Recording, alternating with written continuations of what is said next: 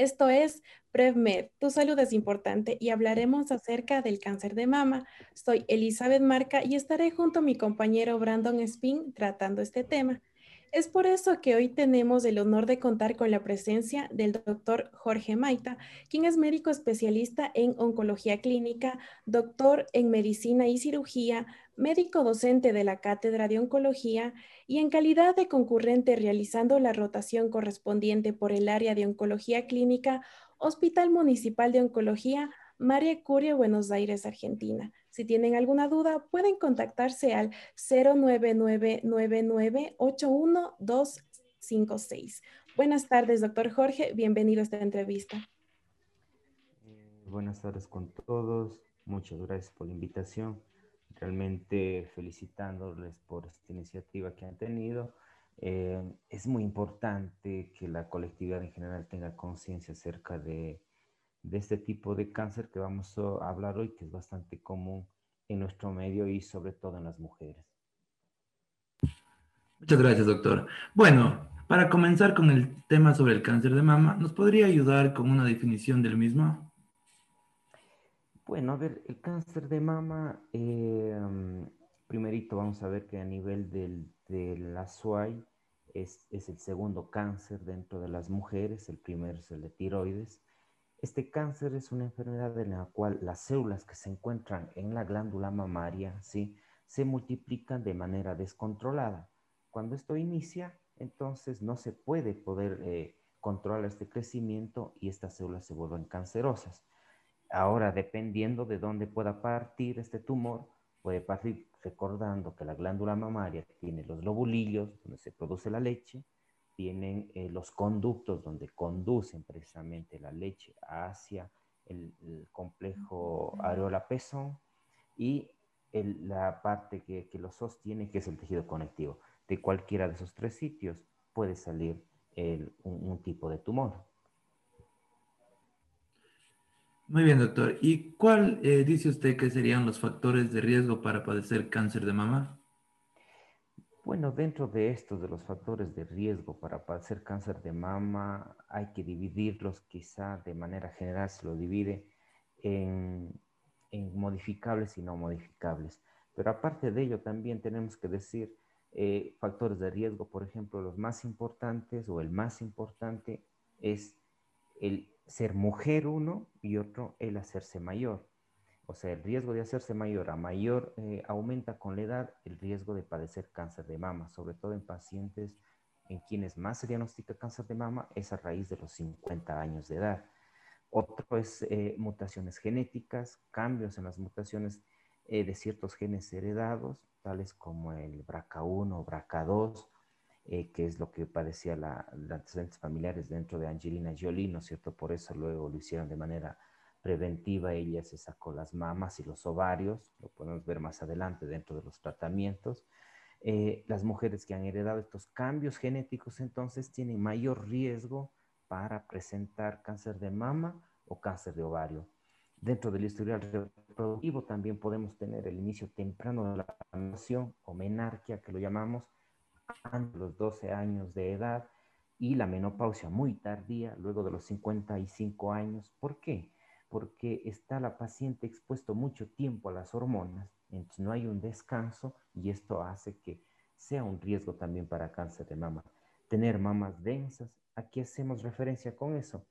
Eh, recién dijimos que el tejido mamario se clasifica en fibroglandular, donde está formado por los conductos, los lobulillos y otro el componente graso. Entonces, pacientes que tienen mayor tejido fibroglandular, o sea, conductillos y lobulillos, tienen mayor riesgo de padecer cáncer de mama y aparte que no se lo puede diferenciar o ver nos, nos hace muy difícil ver los tumores si es que lo existiera dentro de una mamografía al tener mamas densas. Antecedentes personales también de cáncer de mama eh, nos puede, tienen el riesgo de padecer la misma, antecedentes familiares que han tenido cáncer de ovario cáncer de mama, sí, sobre todo familiares de primer grado, ¿Quiénes son los familiares de primer grado? Son eh, madre, hermana, hija, sí, que han tenido cáncer de mama, aumenta el riesgo. También si ha habido varias preguntas frecuentes, varias familias, varios integrantes en una familia bien sea por el lado del papá o por el lado de la mamá, que han tenido cáncer de mama o de ovario, eh, aumenta el riesgo de padecer cáncer de mama. Y sobre todo también es recordar que se da el cáncer de mama en, en, hombres, entonces por lo tanto, si hay un pariente de primer grado de sexo masculino que ha padecido cáncer de mama, también va a aumentar el riesgo para padecer cáncer de mama. Y tratamientos previos oncológicos, sobre todo de radioterapia, también pueden aumentar el riesgo. Esto quizá está dentro de los factores no modificables. Todo esto no podemos modificar. Pero dentro de los factores que sí podemos cambiar está el mantenerse físicamente activa, ¿sí? hacer deporte, hacer ejercicio continuamente, tener un, peso adecuado, ¿sí? sobre todo en pacientes luego de la menopausia, eh, el tomar hormonas es un factor de riesgo, entonces hormonas bien sea anticonceptivas o también hormonas que toman a raíz de la posmenopáusicas y también tiene que ver con el, con el historial reproductivo.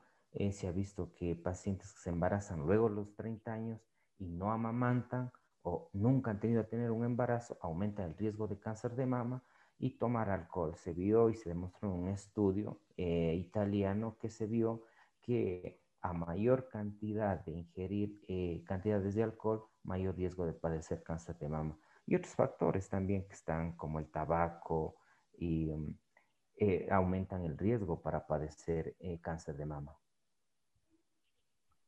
¿Cuáles son síntomas principales para saber si se tiene cáncer de mama?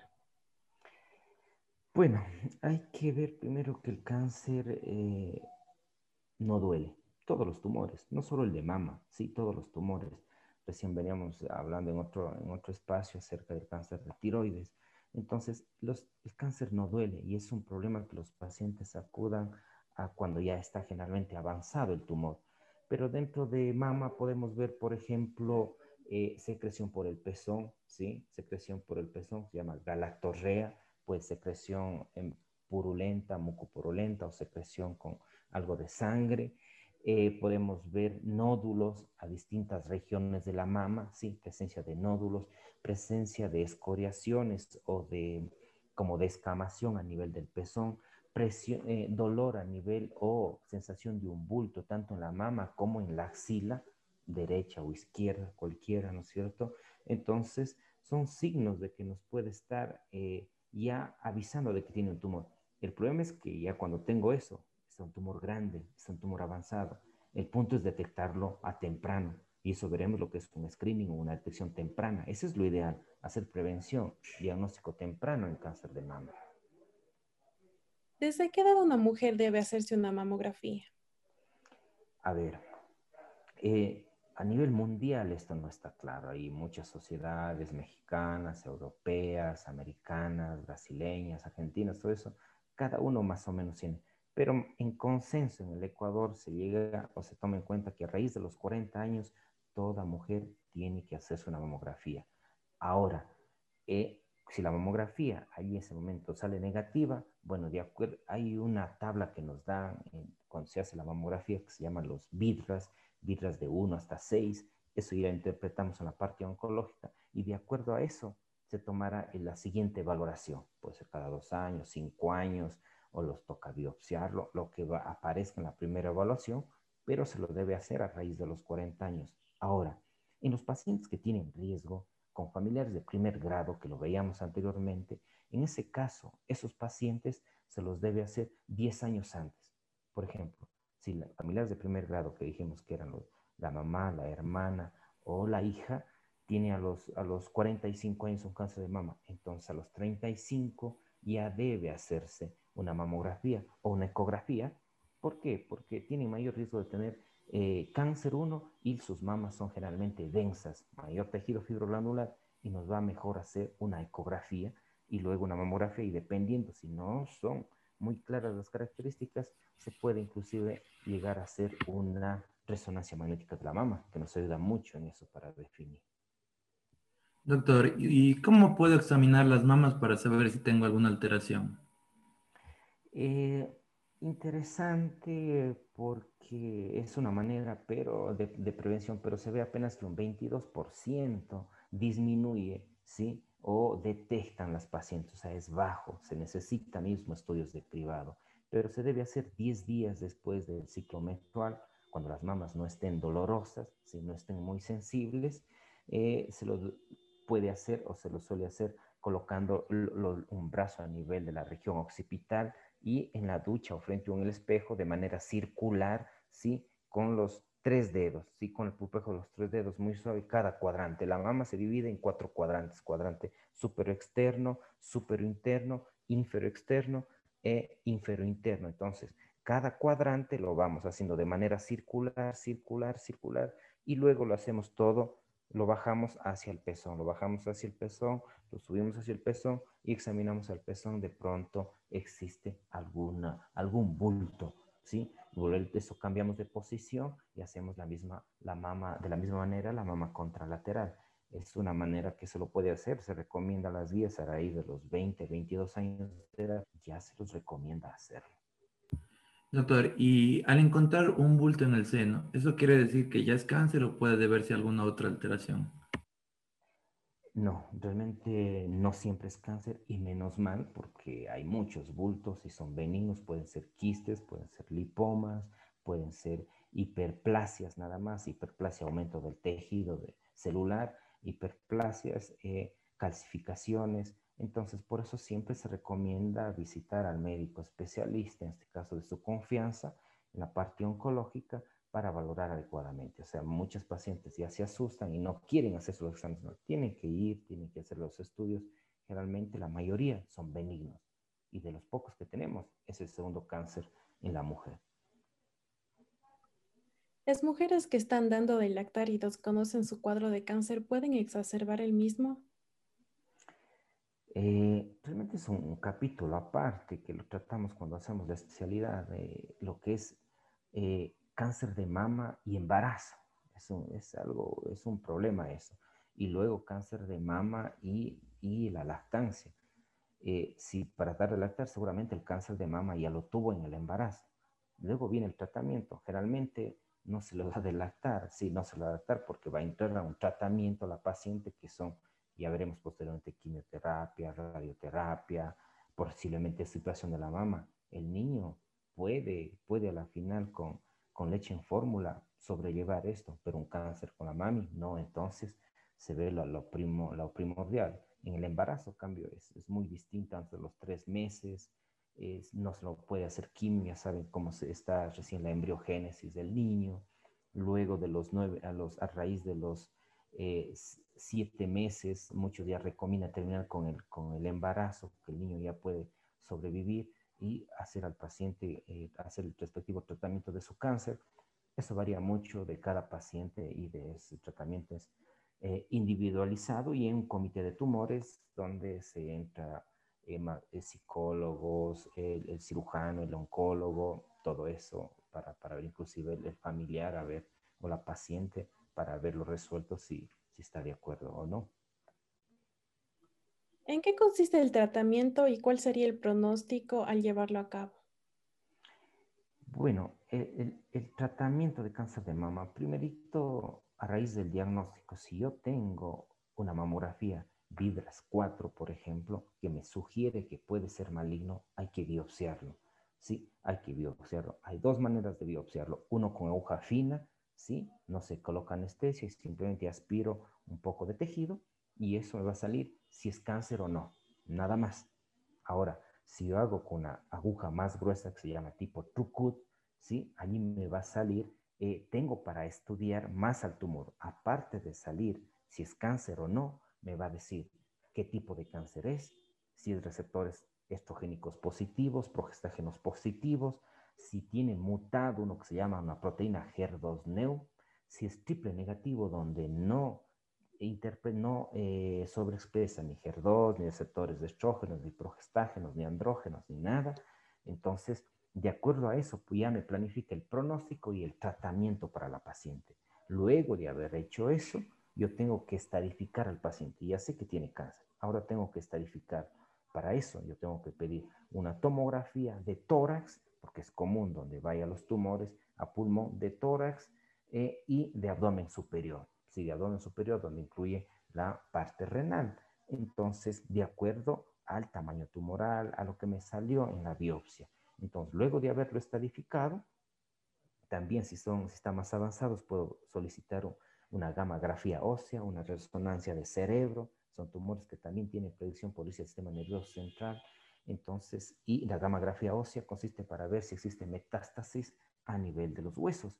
Se lo hace en Cuenca, lo hay, y todo eso lo hacemos para estadificar. Y de acuerdo a eso, ahora recién cuando estás en estadio 1, 2, 3 o 4, vamos a iniciar el tratamiento. En estadio 1, por ejemplo, es la cirugía, es lo principal. Y para los que escuchan y los que estén pendientes, siempre que se pueda operar, siempre que se pueda, para que esté valorado bien por la parte oncológica, por la parte de especialistas, siempre que se pueda operar es lo ideal. O sea, en cualquier tumor, no solo de mama. Tenemos cáncer de gástrico, colon, pulmón. Mientras se pueda operar, estamos bien, porque ya no hay el tumor cuando lo sacamos. De allí luego se, quimio, se puede hacer quimioterapia antes, quimioterapia después, terapia hormonal antes, terapia hormonal después, radioterapia antes, después. Cambio, cuando ya no lo puede operar y lo vamos a manera paliativa o, o cuando ya el tumor está muy avanzado, ya no es posible operar y ahí cambian los tratamientos. Entonces, en este caso, dependiendo del tamaño tumoral, ha mejorado mucho que el preservar la mama, el preservar la mama, eso es fundamental, pues, porque en el posgrado veíamos anteriormente mismo, o sea, tiene un cáncer, sí, lo estirpan la mama, se llama mastectomía radical, y perfecto, lindo, o sea, no es el cáncer, pero ¿y cómo queda emocionalmente la paciente? Eso hay que ver mucho y valorar actualmente. Entonces, mejoró mucho, los estudios hicieron que dar, por ejemplo, en pacientes en tumores que tengan eh, de mayor tamaño, para no extirpar toda la mama, ¿sí? hacer reducción del tumor dando un tratamiento previo, que se llama quimioterapia, hormonoterapia o inmunoterapia, lo que quieran dar, neoadyuvante, neo, antes del tratamiento quirúrgico. Entonces, a ello cuando, y muchas veces desaparece el tumor, hacemos tres, cuatro ciclos, seis ciclos, ¿sí? De quimioterapia y desaparece el tumor. Muchos de los pacientes dicen, no, no, doctor, ya no me quiero operar, no tengo el cáncer. Sí, no tiene ese momento, pero por la quimio tiene que operarse, en ese caso ya no una mastectomía radical, sino una cuadrantectomía. Recién lo dividimos en cuatro cuadrantes. Sacaremos en donde se encuentra el tumor, el cuadrante externo, supero interno, todo, cualquiera de esos, y quedará la mama.